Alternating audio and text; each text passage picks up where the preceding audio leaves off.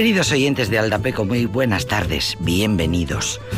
La verdad es que he encontrado muchos artículos, encantadores artículos preciosos que explican maravillosamente la obra y al autor que ha elegido Alex Martínez Sobrino, el profesor, para esta tarde de Reyes. Picoteo un poco entre los artículos y eh, leo cosas como este artículo precioso que dice al respecto del autor argentino, es argentino, el autor que viene hoy. Olvide su fama, olvide que se trata de uno de los autores más destacados del siglo XX, que es complejo, que trasciende, olvídelo. Para leer a Jorge Luis Borges, Buenos Aires 1899, Ginebra 1986, basta con dejarse llevar por la fantasía. Muchos lectores se espantan ante la figura de un clásico, pero en Borges puede atraer su reivindicación de la fantasía pura, la imaginación, el juego del ingenio. Admite Borges temas de gran densidad, pero lo primero que uno ve en su literatura son los mundos fascinantes, también estructurados, que nunca dejan de sorprender. Además, el escritor argentino ofrece lo que los jóvenes esperan hoy día de él. Bien, los jóvenes lectores, Jorge Luis Borges, bien, ahí encontramos razones para prestarle un poco más atención esta tarde al profesor. Borges, dice otro articulista, tiene lo que les gustaría escribir a, a todos los escritores. Historias insólitas, totalmente sorprendentes, como una enciclopedia sobre un lugar imaginario, una biblioteca infinita que incluye todos los libros del mundo y finales alternativos a conocidas obras literarias. Los textos de Borges admiten diferentes niveles de lectura y dejan ver que la realidad es más compleja que cualquier creación humana. Eso que se dice mucho de la ficción nunca supera la realidad. Por eso precisamente necesitamos la ficción y la fantasía para escapar, para escapar de la dura realidad. Además, la obra de Borges permite reflexionar sobre la vida, sobre el conocimiento y otras cosas desde la ficción. Es una clara demostración de que una, un lector puede imbuirse en un mundo fantástico, casi en la evasión mental, ir de alguna manera al conocimiento de la realidad, con un lenguaje sencillo, lejos de frases pomposas o recargadas porque el lenguaje de Borges es limpio. Bueno, em, luego eh, hay artículos que hablan mucho sobre la época la que Borges eh, se quedó ciego. Él mismo se encargó de difundir eh, las leyendas, las historias. Se decía que Borges escribía los cuentos de memoria y después se los dictaba a su esposa. Fíjate qué idea más bonita. él los escribía de memoria y ya cuando los tenía terminados se los dictaba a su esposa. Eh, Borges en realidad sabía que se iba a quedar ciego, era una enfermedad congénita, heredada. Consultó a prestigiosísimos oftalmólogos de la época, pero ninguno pudo hacer nada por él. Estaba predestinado a la pérdida de la visión desde su nacimiento y esperaba tener una muerte ciega, sonriente y valerosa. Así decía él, como la tuvieron sus antepasados que también murieron ciegos.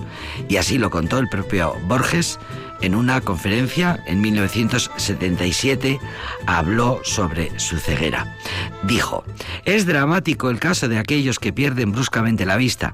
Se trata de una fulminación de un eclipse, pero en el caso mío, ese lento crepúsculo empezó cuando empecé a ver y se ha ido extendiendo desde 1899 sin momentos dramáticos, un lento crepúsculo que duró más de medio siglo. Efectivamente, porque Borges perdió del todo la visión cuando tenía 53 años y de esa manera tan serena. Eh, lo describía. Lo maravilloso fue, dicen eh, los estudiosos de su vida y de su obra, que de alguna manera previó la posibilidad de otro tipo de literatura, la literatura dictada. Si bien muchas veces la crítica la ha desdeñado, toda la última parte de la producción de Borges es extraordinaria, la hace dictando. Ahí Borges se convierte en Homero, el poeta ciego.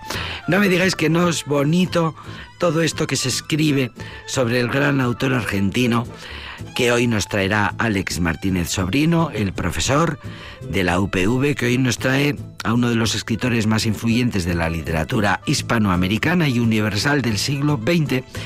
Y cuidado, porque nos trae una obra de las menos conocidas, de las más extraordinarias.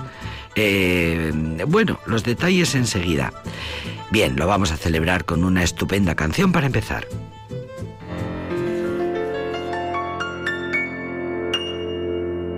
So come and lay down here beside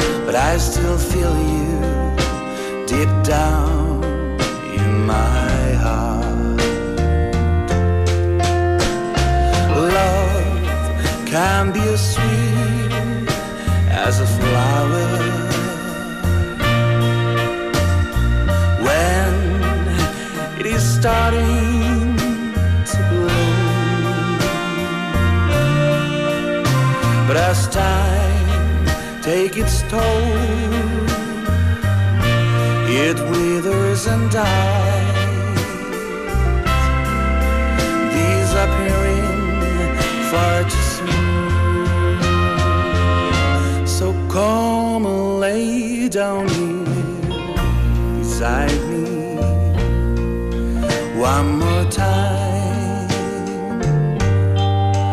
All that happened, let's leave it behind. You'll go your way,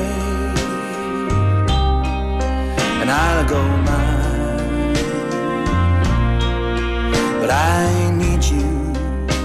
Tonight. By my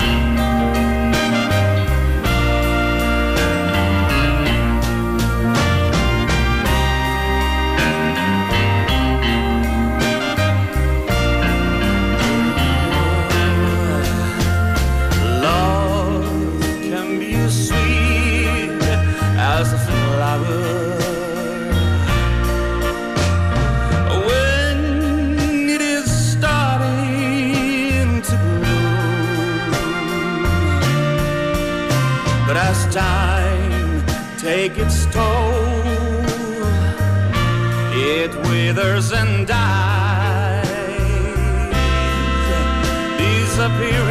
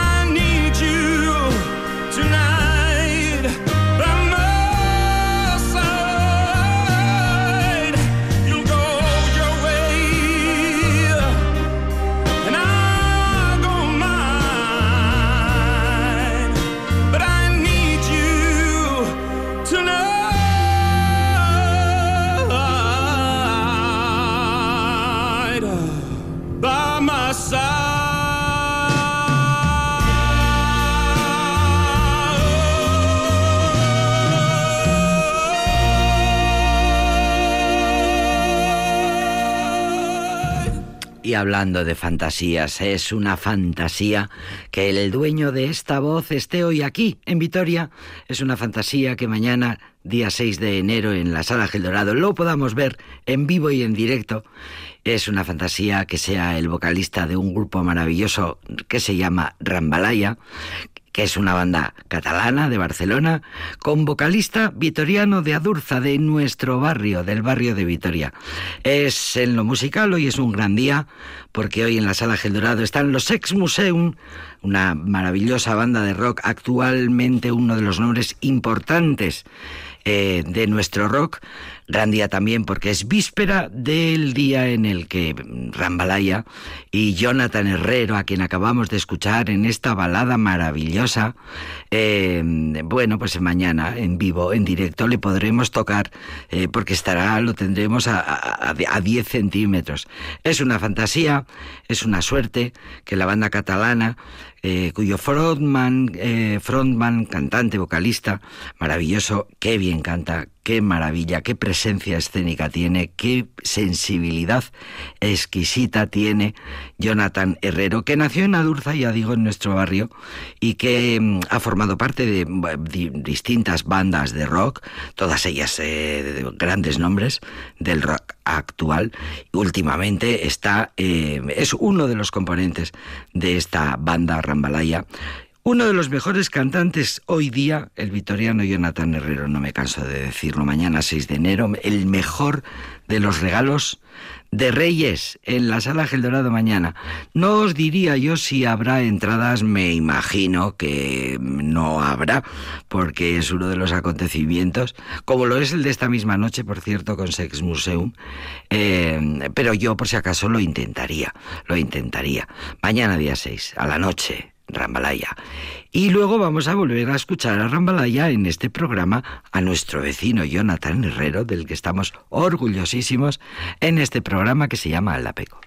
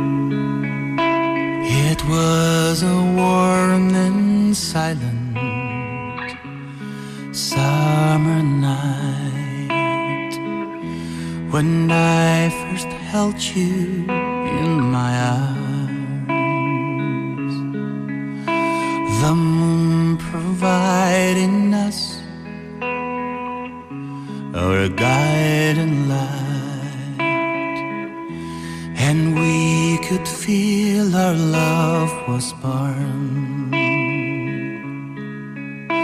The feeling was so magical, so different and so new.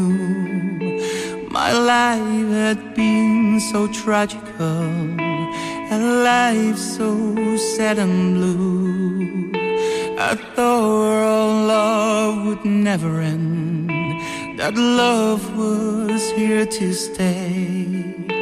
I thought that you would be my friend until the end of days. Only in my dreams. Now I'm lonely with my tears. Those memories are washed up on the shore. The love we had was lost forevermore. The days passed by in summer turned to fall, but something in your eyes had changed. Your love for me began to grow so cold. You said it's time to turn the page.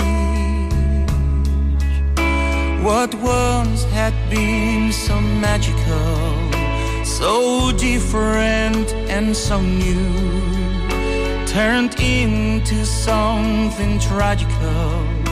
A life so sad and blue.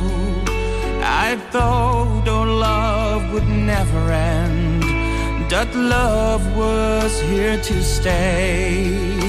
I thought that you would be my friend until the end of days.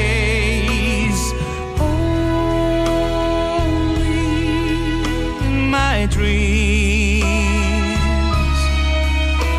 Now I'm lonely with my tears.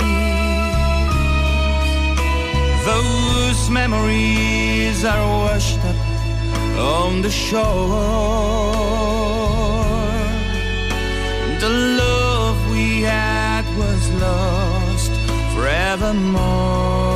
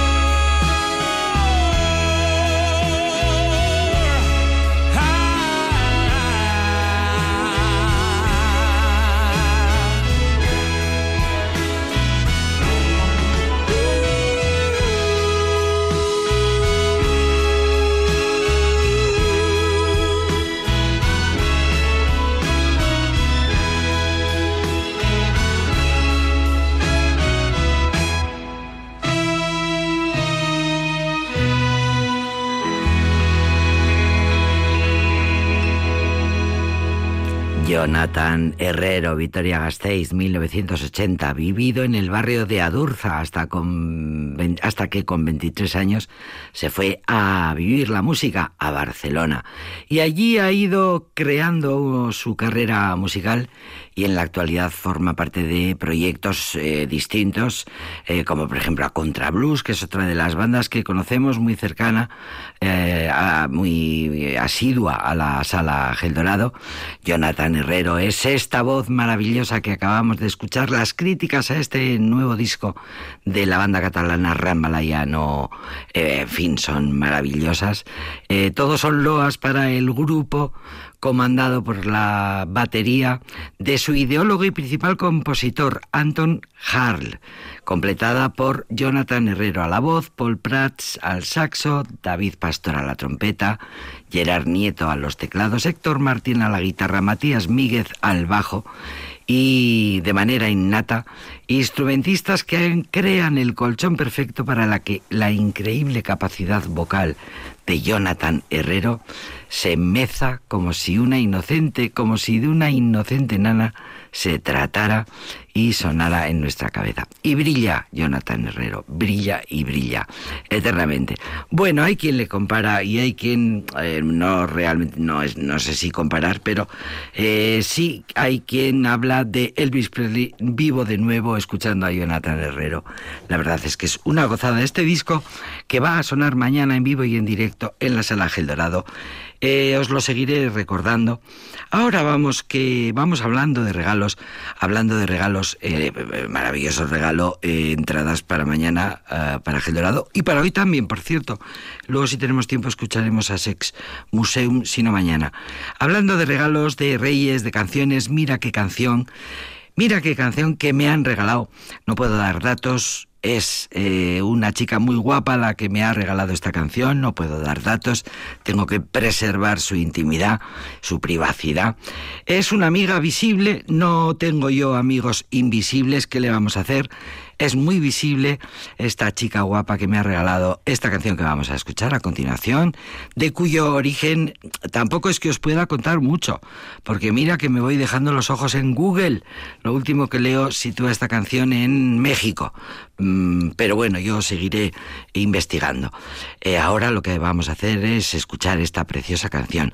Es una canción que muchos de vosotros igual conocéis y que se suele cantar en las celebraciones, al final, entre las, después de la cena, de la comida, de la celebración, esta preciosa canción que me ha sido regalada por Navidad, gracias a mi amiga Visible, que espero que esté escuchando, se lo dedico a ella.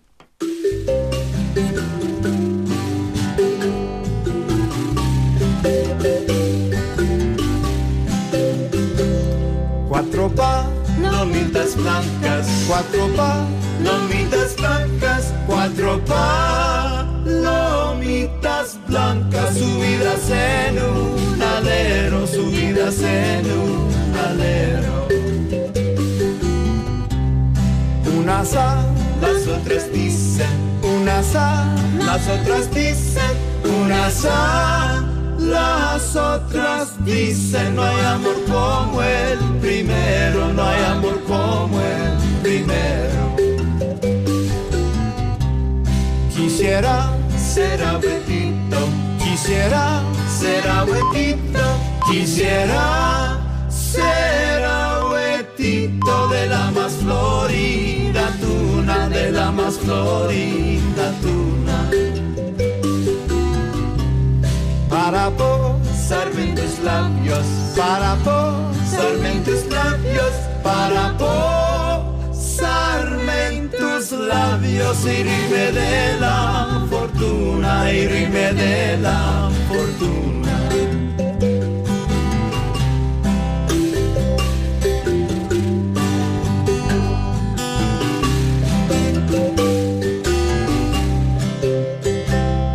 Me gusta pan con queso. Me gusta el pan con queso. Me gusta el pan con queso cuando se vive en el rancho, cuando se vive en el rancho. Pero más me gusta un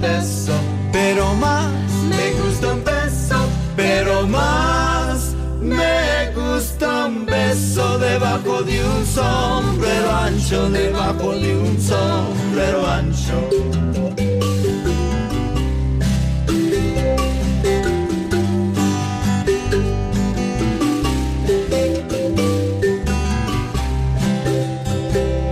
Cuatro palomitas blancas, cuatro palomitas blancas, cuatro palomitas blancas subidas en un alero, subidas en un alero.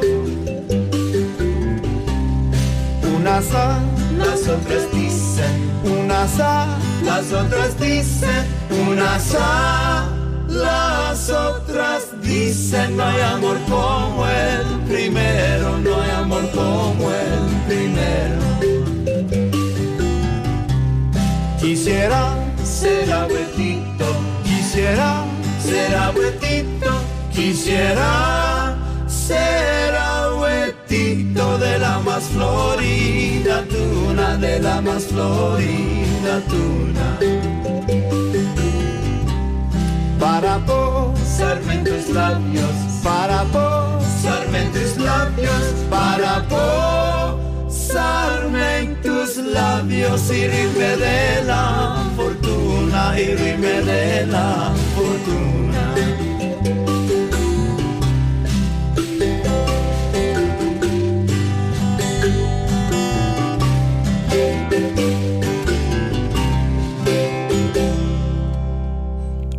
Palomitas blancas. Esta preciosa canción que la verdad es que la escuchas dos veces y luego ya la quieres escuchar mil.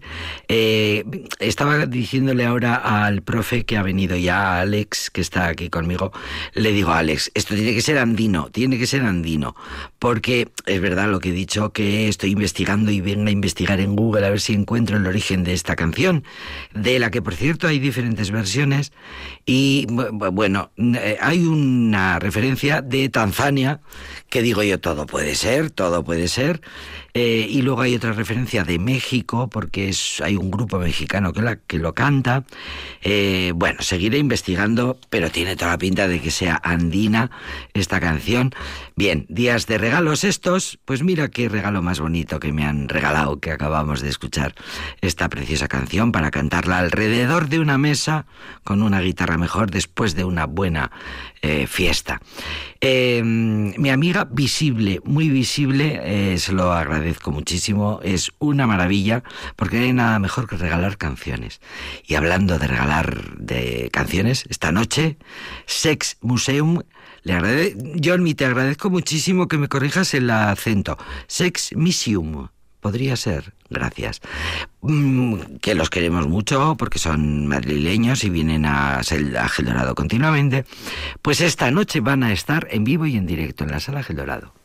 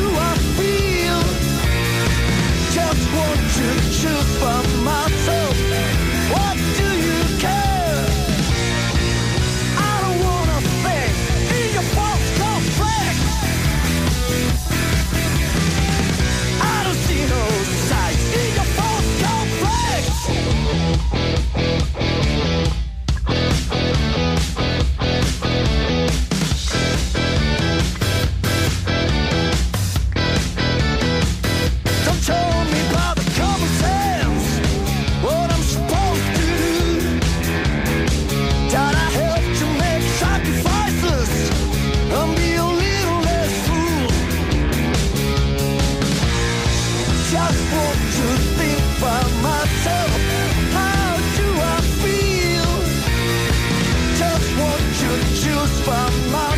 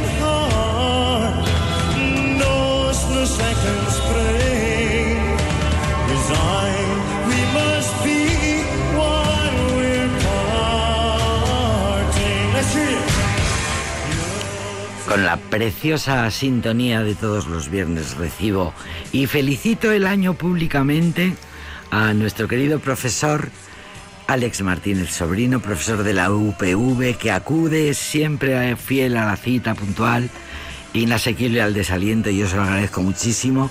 Feliz año nuevo y gracias, eh, que porque ya es que ni, ni ya, con la confianza ya ni te doy las gracias ni nada. Gracias por eh, iniciar un año nuevo junto más, juntos. Un año más. Un año nuevo más, juntos. Muchas gracias a ti. Eh, a Rachel León y feliz año nuevo a ti y a los oyentes también. Baita. Eh, nos trae, creo que lo he dicho antes, ah, no sé si lo he dicho antes, el profesor, eh, hemos hablado de Jorge Luis Borges, de su obra y de el, libro que nos trae precisamente hoy. Eh, hemos hablado de La ceguera de Jorge Luis Borges. Hemos hablado de, un artículo que decía eh, Ale Borges se convierte en Homero el poeta ciego de su ceguera. De eh, Margarita Guerrero, mm, que al parecer es entra en su vida literaria cuando el profesor, cuando el autor, el escritor se queda ciego y entonces empieza a citar, a, a- a dictar sus obras, hemos dicho ese tipo de cosas. Lo que no sé si hemos dicho es que de toda la obra de Jorge Luis Borges, Alex elige una rareza para traer al programa. Esto parece como si yo fuera especialista en Borges, ¿no? La verdad es que es, es de estas casualidades de... Es- y es, casualidad. Sí, son casualidades. Digo yo, pero a ver, un poco de traer lo que no se espera también es tu especialidad. Sí, a veces sí. Es decir, de autores archi Conocidos. consagradísimos, en vez de traer los bestsellers o las más conocidas, pues traes una cosa que Este, la verdad es que lo traigo porque me parece que es un libro que puede ser entretenido, sencillo de leer y es... eh, mm, a ver cómo lo explico. Eh, una manera de bueno una, una manera es un libro en el que se ve cómo funciona la, la forma de pensar de Borges y la forma de escribir y luego cómo funciona la literatura en sí porque eh, está basado en libros de en bestiarios del- de la Edad Media eh, los que se crean muchos monstruos eh, que aparecen en la un literatura. bestiario es un catálogo, un catálogo de, de, de monstruos y de seres mitológicos. que hemos traído alguna vez alguno que es mm, que era real, es decir, de pues, la, bueno, la historia natural de Plinio no hemos traído, pero trajimos el de los libros más recibidos en la historia de la, de la medicina, de, del Arciniega. Que no Eh, estaría nada mal que repitiéramos, por cierto, algún libro. Ese, por ejemplo, me encantaría volverlo a traer vale, a la pues memoria. Ya lo apunto y le hago un Te lo hueco. digo en serio, que porque no, a no, en veces serio. dices, jo, me gustaría volver a escuchar esa historia.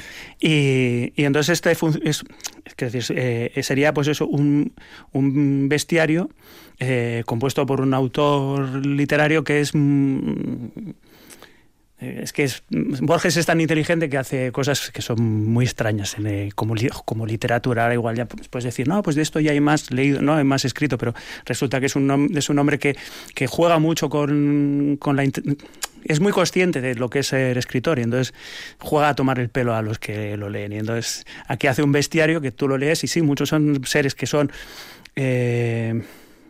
no, algunos pueden ser reales, otros o pueden tener una base real, otros son seres que son literarios, son de la mitología ya, pero él aquí ya no dice mitológicos, sino que dice imaginarios, y hace eh, de diferentes escalas que, que, son muy interesantes y que demuestran lo que, lo que quiero decir. Quiero decir, aparece, pues yo qué sé, bichos raros, ¿no? Los, eh, pues no sé, aquí vamos a mirar uno. Este lo voy a dejar para, para él luego, ¿no? Pues las lamias, por ejemplo. ¿Quiénes son las lamias? Pues las lamias son unas, unas mujeres que están en la que si se ven desde la tradición clásica, desde Homero, eh, desde Homero o desde Ovidio o, desde la em, tradición vasca, porque las lamias, aunque son seres distintos y tienen comparten el nombre, pues tienen una base eh, una base literaria. Pero aquí lo que hace Borges es ir un paso más allá y cómo, eh, sin decirlo él, porque él simplemente cataloga, ordena, va metiendo monstruos que, se, que, crea él o que ha creado otro escritor y lo, y lo mete como tal. Y entonces es una, obra que en ese sentido es muy,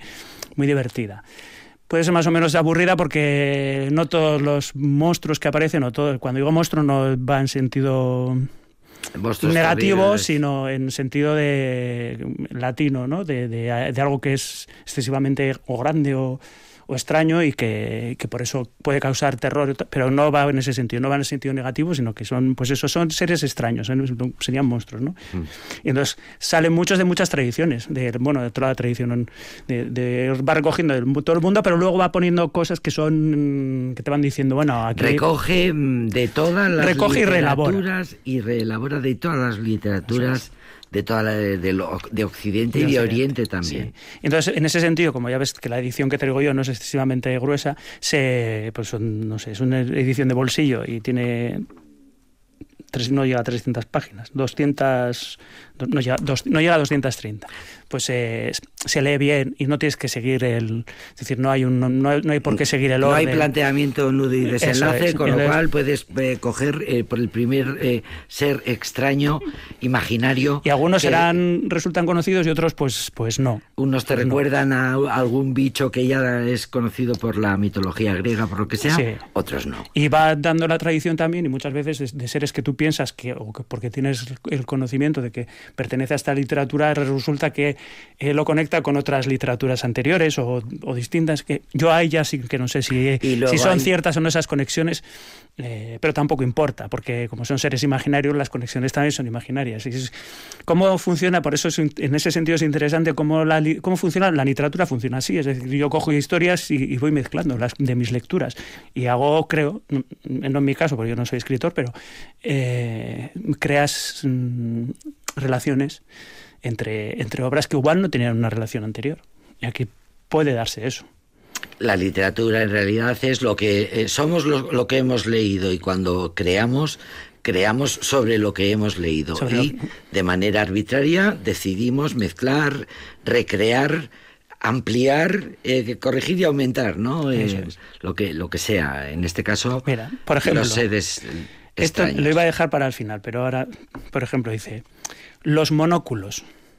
Los monóculos. Que tú dices, pero un monóculo es una cosa para. Es, es, un, es un objeto, ¿no? Que es, un objeto. dice, antes de ser nombre de un instrumento, ya te ah. está diciendo. antes eh, de ser. Por eso digo que aquí eh, juega con mucha ironía y con mucho sentido del humor, y entonces aquí hay que estar muy ojo a visor. No hay que, no hay que creerle en lo que dice porque es una, iba a decir una coña marinera. Mm. Dilo, dilo. Eh, Yo lo digo mucho. Pues, antes de ser nombre de un instrumento, la palabra monóculo se aplicó a quienes tenían un solo ojo. Así, en un soneto redactado a principios del siglo XVII, Góngora pudo hablar del monóculo galán de Galatea. Se refería, claro, está a Polifemo, de quien antes dijo en la fábula, un monte era de miembros eminente este que, de Neptuno, hijo fiero, de un ojo ilustra el orbe de su frente émulo casi del mayor lucero. Cíclope a quien... Bueno, pues aquí ya se ve que no es que existiera un monstruo que, fuera el monóculo como tal, pero como si hace el juego a, partir de la etimología y juega mm. con la tradición de cómo se crean monstruos a partir de etimologías, etc. Lo he leído porque, uno, eh, es original, quiero decir, es, eh, tiene su punto de gracia lo del monóculo, y dos, eh, porque aquí hemos traído la fábula de Polifemo y Galatea de Góngora, luego para que se haga cómo funciona la conexión en la literatura, cómo él crea este monstruo a partir de, dice, bueno, como la gente piensa que el monóculo es el objeto para ver que es de un solo ojo, pues no, no es eso. Es, hay también otra cosa anterior. Y, luego hay más de este, de, este, de este tipo, cuando, por ejemplo, Este está la fantasía, la, lo fantástico, Sí, porque- la- lo- lo esa imaginación. Em- de- el- no ha dicho que están ordenados por orden alfabético, empiezan por la A, ¿eh? Pero a ver si encuentro eh, el aplanador, las si no te pongo una canción. ¿eh? Bueno, ponemos una buscas. canción, sí. Le voy a poner una canción a Alex, que tiene que buscar un monstruo, un ser imaginario. Estamos con el libro de los seres imaginarios, eh, escrito a cuatro manos por Jorge Luis Borges junto a Margarita Guerrero, que mm, por lo que he leído es algo así como Margarita Guerrero, que es una era una eh, bailarina que eh, se convirtió en colaboradora de Jorge Luis Borges, sobre todo a partir de su ceguera, cuando ya se queda ciego, y es verdad que Borges dicta. Eh, se contaba, él contaba que le dictaba a su mujer los cuentos, y he leído por ahí algo que dice, fíjate, rizando el rizo de la creatividad y de la creación y de lo que es la literatura, que el, eh, Borges, cuando acaba el libro en su memoria, porque es ciego, es cuando empieza a dictarlo, o sea que ya es el colmo de la perfección de la creación, ¿no? El- lo máximo que se puede llegar a crear, o sea, cuando Borges eh, dicta un, un, eh, un relato, un cuento suyo, ya lo ha terminado, o sea que no lo va a corregir sobre la marcha, ya lo ha terminado y dice, y ahora lo dicto. Todo esto desde la ceguera. Es, la verdad es que solo pensarlo es, eh, ¿lo tienes ya? Sí, sí, se lo Ah, tengo. pues pero- venga, venga. Mira, pues, es que de casualidad son tres autores que han pasado por aquí. Hay un animal soñado por Kafka, una niña, un animal soñado por C.S. Lewis. De Kafka trajimos el proceso, creo que rodar, ¿no? El proceso, el castigo, yo no me acuerdo ahora. no Eh, apeles a mi mala memoria. por- por- eh, por C.S. Dios. Lewis trajimos eh, las cartas del diablo, de- del diablo a su tío, ¿no? O a su, o de- a su sobrino. Y el- este trajimos el otro día, el animal soñado por, por Poe, por Edgar Allan Poe. Dice, por ejemplo, el de Kafka. Es un animal con una gran cola, de muchos metros de largo, parecida a la del zorro. A veces me gustaría tener su cola en la mano, pero es imposible. El animal está siempre en movimiento, la cola siempre de un lado para otro. El animal tiene algo de canguro, pero la cabeza chica y oval no es característica y tiene algo de humana. Solo los dientes tienen fuerza expresiva. Ya los oculte o los muestre. Suelo tener la impresión de que el animal quiera eh, amaestrarme. Si no, ¿qué propósito puede ter- tener retirarme la cola cuando quiero agarrarla? Y luego esperar tranquilamente que ésta vuelva a atraerme y luego volver a saltar. Frank Kafka. Y luego pone Hotzkenbortendungen auf den Landen 1953. Fíjate, el, el- el año en el que se queda ciego. Pues por algo será. 1953. Bueno, pues vamos a poner una canción porque eh, nos quedan exactamente casi nada para terminar el programa.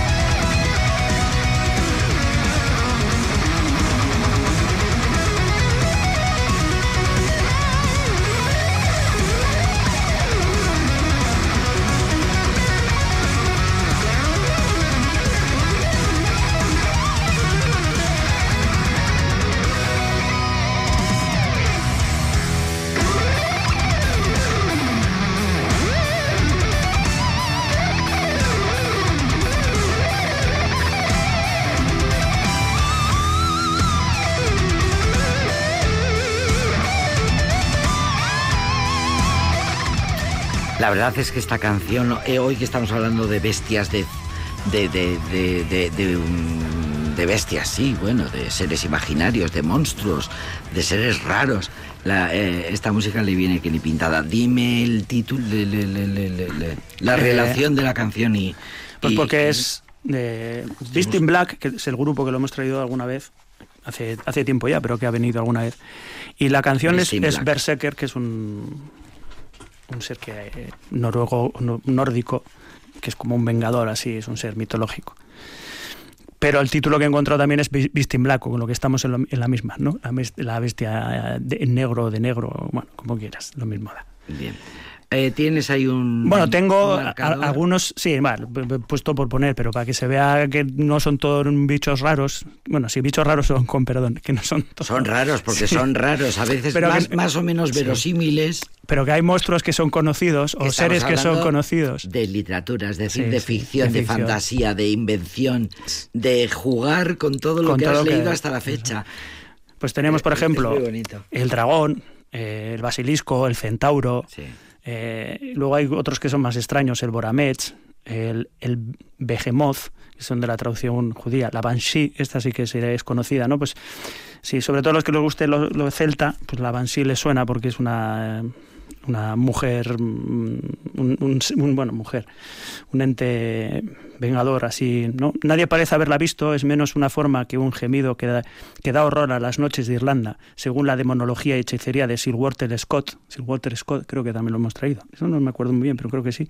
De las regiones montañosas de Escocia. Anuncia al pie de las ventanas la muerte de algún miembro de la familia. Es privilegio peculiar de ciertos linajes de pura sangre celta, sin mezcla latina, sajona o escandinava. La oyen también en Gales y en Bretaña. Pertenecen a la estirpe de las hadas. Sus gemidos llevan nombre de Keening. Yo, pues, bueno, algunos, pues, eh, otros son un poco más extraños, ¿no? Los antílopes de seis patas, mm, los animales de los espejos, y luego, pues, la anfisbena, a los que trabajen con emblemática y con escudos y les, les sonará la anfisbena. Eh, este es muy curioso, es muy gracioso. Ictiocentauros. Ictiocentauros. Ictiocentauros. Espérate, etimología has dicho antes, que juega mucho con la... Ictiocentauros. Son centauros peces. Anda. Dice, Licofor- Licofon- eh, perdón, Licofronte, Claudiano y el gramático bizantino Juan Chetses han mencionado alguna vez los ictiocentauros. Otra referencia a ellos no hay en los textos clásicos. Podemos traducir ictiocentauros por centauropeces. La palabra se aplicó a seres que los mitólogos han llamado también centaurotritones. Su representación abunda en la escultura romana y helenística. De la cintura arriba son hombres, de la cintura abajo son peces y tienen patas delanteras de caballo o de león. Su lugar está en el, en el cortejo de las divinidades marinas junto a los hipocampos, contra los caballos de mar. ¿no? Así. Bueno, pues este es el, el, mono, Este- el mono de la tinta. Es que, es, que- es curioso leer. Fíjate que estoy pensando en Harry Potter. Pues también, porque de, de aquí tomará muy El bueno, grifo, los hipogrifos que aparecen en Mm. Harry Potter, le- los, eh, en fin, fíjate si aparecen bichos raros. Eh, que, la J.K. Rowling eh, se, se ha, se ha leído el bestiario Seguro. de Jorge Luis Borges, no hay ninguna Bueno, el de- el de duda. Borges- O de... Sí, bueno, es Ha verdad. leído bestiarios medievales y los ha Sí, sí. relaborado. Lo que hace Borges es eh, ir un punto, un punto más allá y crearse su propio bestiario y, y- y y mostrarlo y hacer una obra, pues bueno, que es entretenida de leer, es fácil de leer. Ya, eh, Recogiendo del Islam y de la Cábala, de la sí. literatura china, la epopeya babilónica, los clásicos griegos y latinos, la Edad Media, el Renacimiento. Estas son algunas de las fuentes de las que se sirve. el renacimiento eh, y lo que hace él, porque esto realmente es suyo. Es un bestiario que es mm, suyo. No, no persigue más que demostrar que, Su, pues eso, su, su arte, Su- su, su, su arte, habilidad literaria, Su habilidad sí. literaria, efectivamente, y encima dictada, porque está ciego. Es impresionante, la verdad es que es impresionante. Pues muy bonito rato que hemos pasado hablando de Jorge Luis Borges, de su ceguera y de su arte literario. Y es muy bonito escucharte y yo te lo agradezco muchísimo siempre.